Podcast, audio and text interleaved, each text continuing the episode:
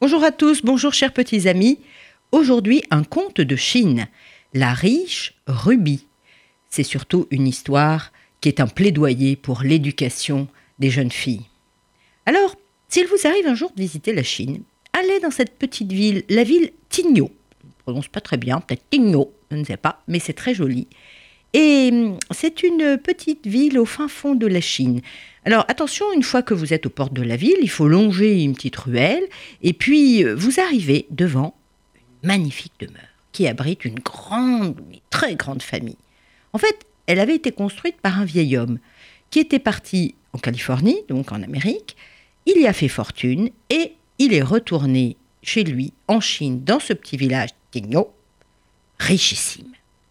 Et là, il se maria, il eut beaucoup d'enfants, et ses fils et ses filles se marièrent à leur tour et eurent aussi beaucoup d'enfants, et tout ce petit monde-là vivait dans cette grande maison.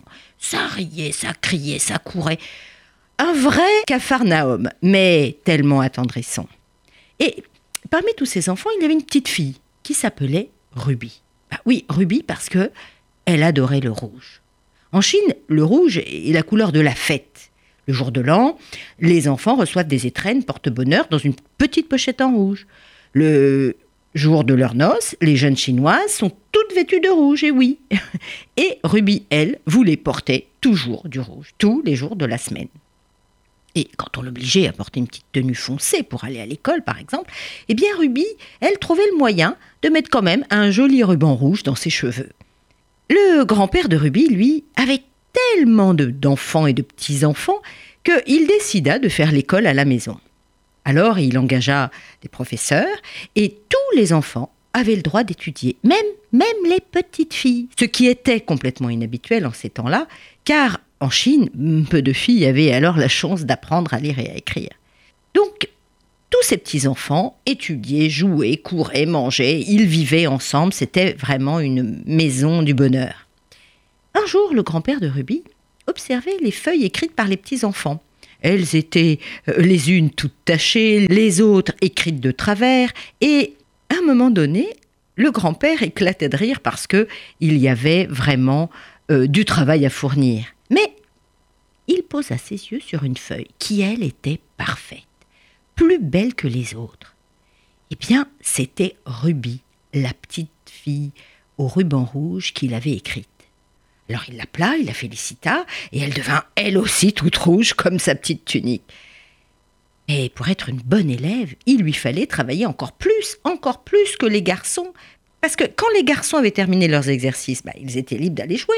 Mais les filles, elles, devaient encore apprendre à faire la cuisine, à tenir une maison, à broder. Et, et un jour, Ruby en eut assez. Elle écrivit un joli poème. Alors écoutez bien. Hélas, c'est un malheur de naître fille. C'est un malheur plus grand encore de naître ici, dans cette maison, où seuls sont considérés les garçons.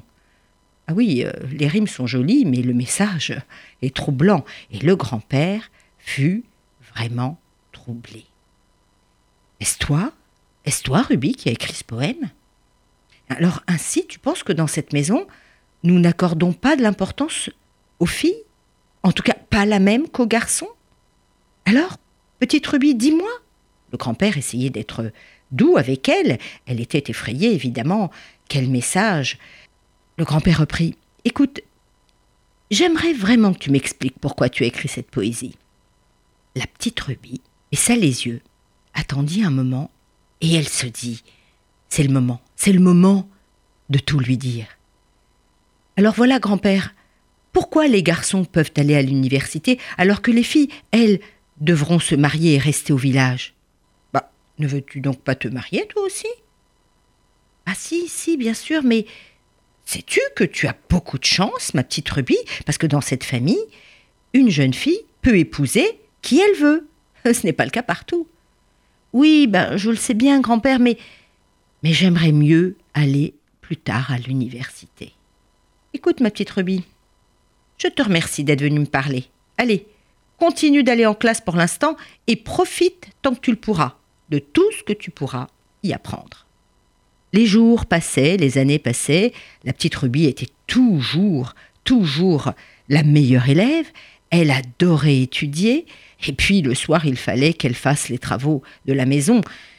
Et puis devenu grand, certains garçons quittèrent la maison pour aller à l'université, puis d'autres restèrent dans le village, et puis ils fondèrent des familles, et les jeunes filles furent toutes données en mariage les unes après les autres. Et Ruby savait bien que son tour viendrait bientôt. Le jour du Nouvel An, l'année de ses 15 ans, elle rendit visite à chacun des membres de sa famille pour leur souhaiter une bonne année. Alors les cousins, les parents, les oncles, les tantes, à chacun elle offrait une petite pochette rouge dans laquelle il y avait un petit message de bonheur. Et chacun lui offrit une petite pochette rouge contenant de l'argent. Voilà, de l'argent porte bonheur. Elle arriva dans son grand-père, et son grand-père lui offrit, lui aussi, une pochette rouge, mais bien épaisse. Et il lui dit, en la regardant les yeux tout brillants, que ceci t'apporte tout ce que tu souhaites, ma petite Ruby. Et Ruby était très émue. Elle baissa les yeux, elle sentait aussi tous les regards sur elle, braqués comme ça. Elle savait bien qu'il y avait quelque chose qui se passait. Mais ce qu'elle trouva à l'intérieur, ça, elle ne le savait pas. Ah non, il n'y avait pas de l'argent. Non, non, non, pas dans cette petite pochette rouge. C'était bien mieux que cela. C'était, figurez-vous, une lettre d'une université annonçant qu'elle serait fière de compter Ruby parmi toutes les premières étudiantes féminines. C'est ainsi que Ruby vit son rêve se réaliser. Elle ira à l'université. Et l'histoire que je viens de vous raconter est en fait une histoire vraie. C'est aussi joli qu'un conte, mais c'est une histoire vraie. C'est l'histoire de la grand-mère de Shirin Nimbridge qui a écrit un livre sur Ruby, et la riche Ruby a été riche d'avoir pu étudier. Au revoir à tous.